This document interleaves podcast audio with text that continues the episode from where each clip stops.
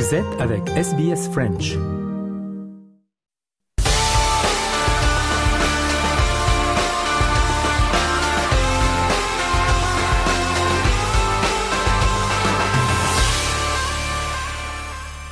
Le journal des sports de ce jeudi avec tout d'abord le tennis, la United Cup, c'est l'épreuve de préparation à l'Open d'Australie qui se poursuit. Eh bien, euh, en quart de finale, l'Australie a battu la Serbie avec euh, l'exploit d'Alex de Minor qui a sorti Novak Djokovic euh, qui a souffert de son bras droit.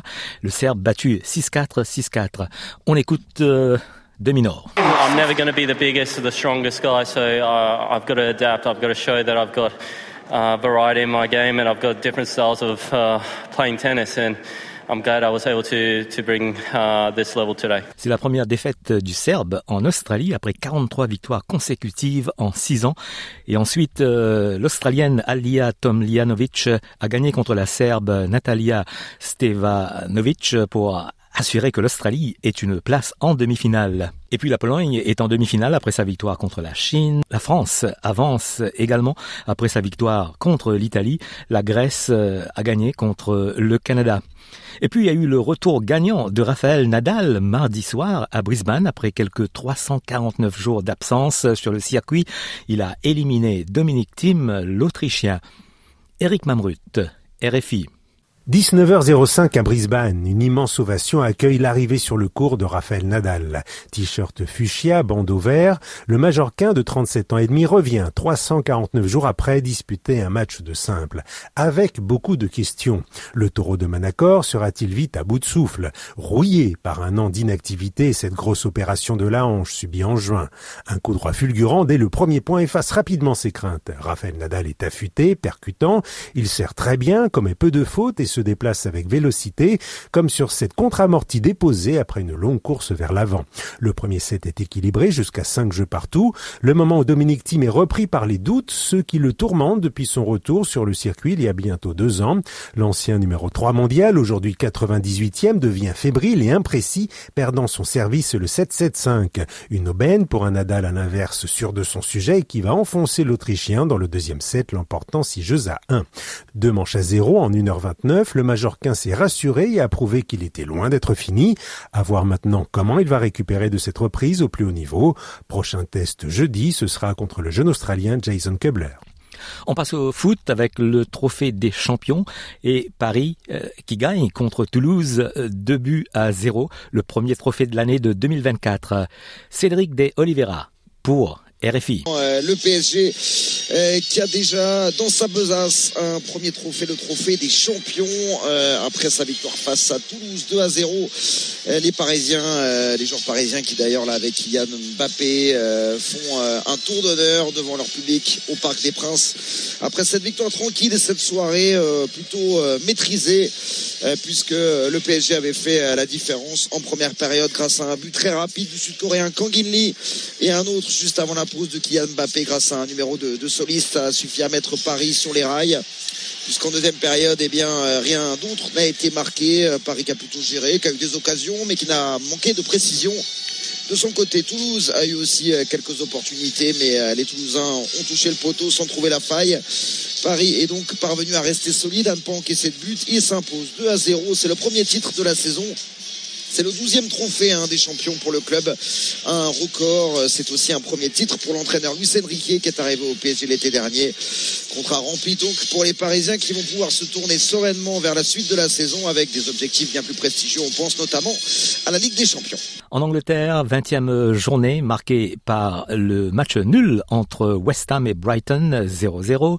Et on passe à quelques nouvelles en bref du foot anglais avec Romain Ouzoui et Sofiane Amazian pour RFI. Tottenham qui prolonge sur le long terme l'un de ses meilleurs joueurs, le Sénégalais Pape Matar Sarr. Et jusqu'en juin 2030, ça fait loin. Une prolongation extra large pour l'un des joyaux des Spurs, le milieu de terrain de 21 ans, arrivé, on le rappelle, en provenance de Metz, est devenu indiscutable sous les ordres de l'entraîneur australien Ange Postecoglou. 18 matchs joués pour deux buts et deux passes décisives. Pape Matar Sarr, qui s'est d'ailleurs fait une grosse frayeur lors du dernier match contre Bournemouth, et cette blessure musculaire qui l'a obligé à sortir du terrain en pleurs.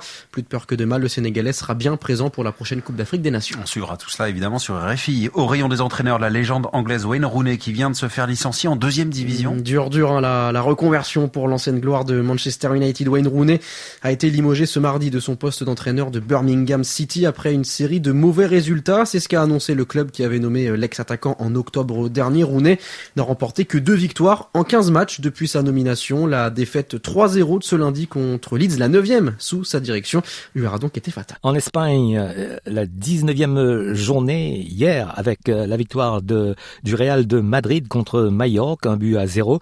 Gérone a battu l'Atlético de Madrid 4 buts à 3. Le Real de Madrid et Gérone restent en tête du classement. Coupe d'Italie, l'AS Rome a battu Cremonese 2 buts à 1. L'Atalanta Bergame s'est imposé contre Sassuolo 3 à 1.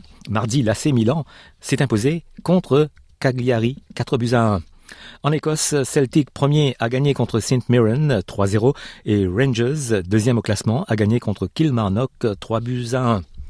On passe en Afrique avec euh, la Côte d'Ivoire qui, comme vous le savez, organise la Cannes de 2024. Le coup d'envoi, c'est le 13 janvier et les listes continuent de tomber. Euh, la liste du Mali est connue, comme nous l'explique Babacar Diarra pour RFI. Avant de composer sa liste, le sélectionneur Eric Schell a dû faire face à un forfait de dernière minute avec la blessure à l'entraînement du latéral de Lens, Massadio Aydara. Pour le reste, les principaux cadres attendus sont là, comme le capitaine Amari Traoré ou le milieu Yves Bissouma.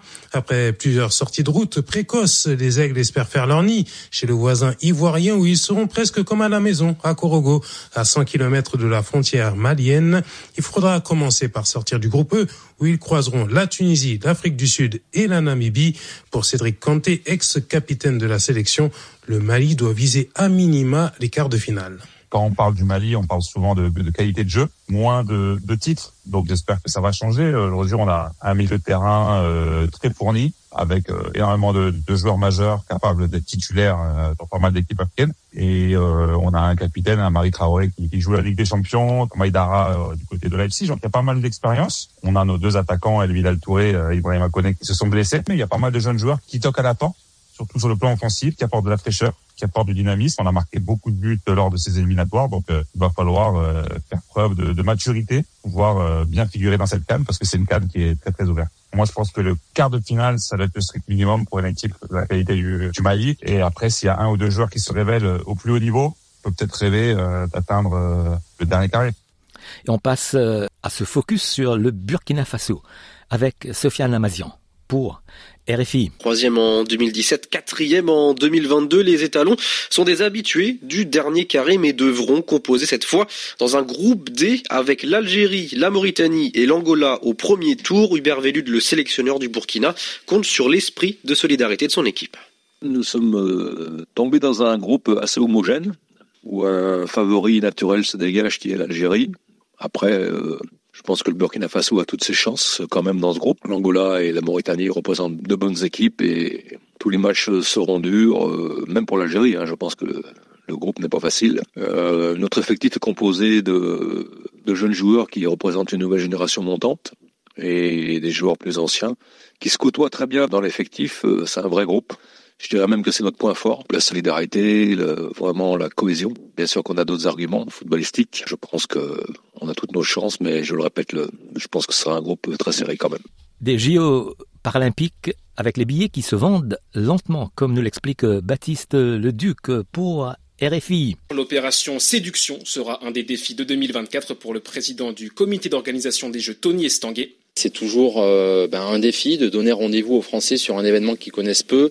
On a en quelques semaines vendu 830 000 billets, mais c'est vrai que c'est à, à 80% porté par les acteurs publics. Il y a déjà des sessions euh, qui se sont plutôt bien vendues parce que bah, c'est peut-être des sessions où les athlètes ont un niveau de notoriété un peu plus important. Mais c'est vrai qu'on a encore des défis. Traditionnellement, sur toutes les dernières éditions des Jeux, il y a un peu moins de la moitié des billets qui sont vendus une fois que les Jeux Olympiques ont commencé, donc de manière très tardive. Mais vu le succès de la billetterie olympique, on va avoir aussi, nous, euh, du temps maintenant pour aller chercher les Français et, leur proposer cette billetterie paralympique. Et on va passer à quelques rétros de l'actualité sportive euh, avec euh, le Tour de France de 2023.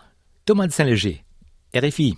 Jonas Vingegaard est déjà là. Écart monstrueux entre Vingegaard et Pogacar. Coup de bambou sur le Tour de France. Le visage plus blanc que son maillot de meilleur jeune, vidé, sonné. Tadej Pogacar vient de recevoir l'une de ces claques qui marquent une carrière. Rembobinons un peu. Avant cette 16e étape, le Slovène ne compte que 10 secondes de retard au classement général sur le Danois Jonas Vingegaard. Depuis deux semaines et demie, les deux rivaux se rendent coup pour coup, un duel au sommet que le reste du peloton observe de loin, impuissant, presque détaché programme du jour, un nouvel épisode de la bataille des Alpes, 22 km contre la montre, seul face au chrono sur un parcours montagneux difficile. Pogacar est confiant, l'exercice lui avait bien réussi trois ans plus tôt lorsqu'il avait dépossédé son compatriote Primoz Roglic du maillot jaune la veille de l'arrivée à Paris. Oui mais voilà, à l'époque Jonas Vingegaard n'était pas encore là pour lui donner la leçon, penché sur sa machine, dents serrées, à la fois souple dans les trajectoires et puissant pour écraser ses pédales, le Danois est d'une efficacité diabolique à l'arrivée. L'addition est salée, plus d'une minute trente, touché physiquement, mentalement. Pogachar coulera définitivement le lendemain sur la route de Courchevel, un tournant du Tour et peut-être de sa carrière, battu deux années consécutives par Vingegaard. Le Slovène pourrait plutôt viser le Giro en 2024. Il sera pour la première fois au départ du Tour d'Italie, juste avant la Grande Boucle. En athlétisme, se focus sur Simone Biles et son comeback comme gymnaste. Explication Frédéric Suto, RFI. On l'avait laissé en plein doute aux Jeux Olympiques de Tokyo en 2021. Des pertes de repères dans l'espace lors de ces figures, une fatigue mentale bien légitime après des années à occuper le devant de la scène. Les titres et médailles en cascade, mais aussi les abus sexuels de l'ancien médecin de la sélection américaine dont Simon Biles a reconnu avoir été victime comme des dizaines d'autres gymnastes. Elle a pris du recul. Après Tokyo, on s'est demandé si on la reverrait au plus haut niveau. Patience, la flamme était toujours là. Simon Biles a pris son temps. En février 2022, elle s'est fiancée avec Jonathan Owens, joueur de football américain. Un an plus tard, avril 2023, ils se sont mariés. Dans la foulée, elle nous annonçait son retour à la compétition. Répétition générale en août dernier à San José au championnat des États-Unis et la résurrection à Anvers en Belgique début octobre lors des championnats du monde. Quatre titres mondiaux, le concours général, le concours équipe et les médailles d'or en individuel à la poutre et au sol, comme à ses plus belles heures, Simon Biles, la renaissance à 26 ans en lorgnant sur les Jeux de Paris.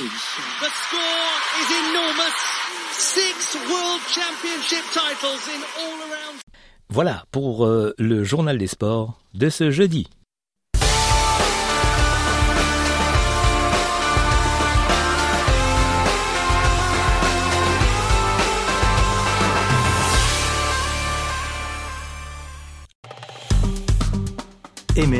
Partagez, commentez. Suivez-nous sur facebook.com slash sbsfrench.